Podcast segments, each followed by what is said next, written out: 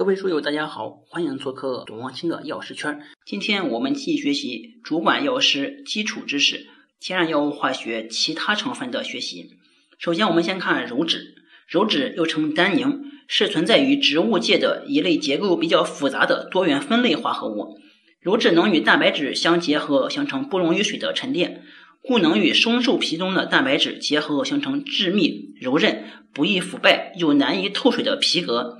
所以称为鞣质。鞣质的结构和分类，根据鞣质的化学结构以及能否被酸水解的性质，可将鞣质分为两类，即可水解鞣质和缩合鞣质。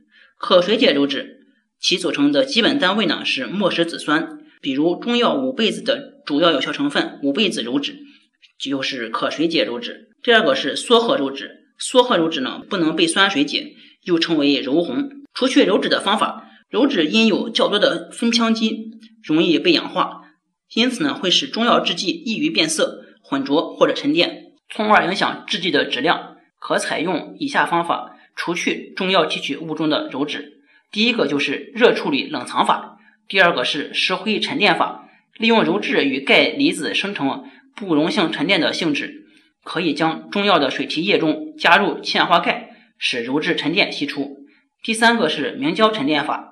在中药的水提取液中加入适量百分之四的明胶溶液，使鞣质沉淀完全。所以除鞣质呢有三个方法：第一个是热处理冷藏法，第二个是石灰沉淀法，第三个是明胶沉淀法。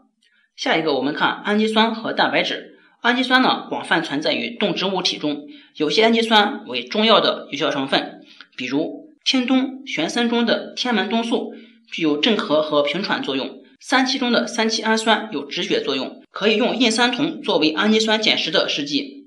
我们再来看蛋白质，蛋白质大量存在于中药中，在中药制剂工艺中，大多数情况下将其视为杂质而除去，但有一些呢也具有生物活性，比如天花粉中的天花粉蛋白有引产作用，临床用于中期妊娠引产。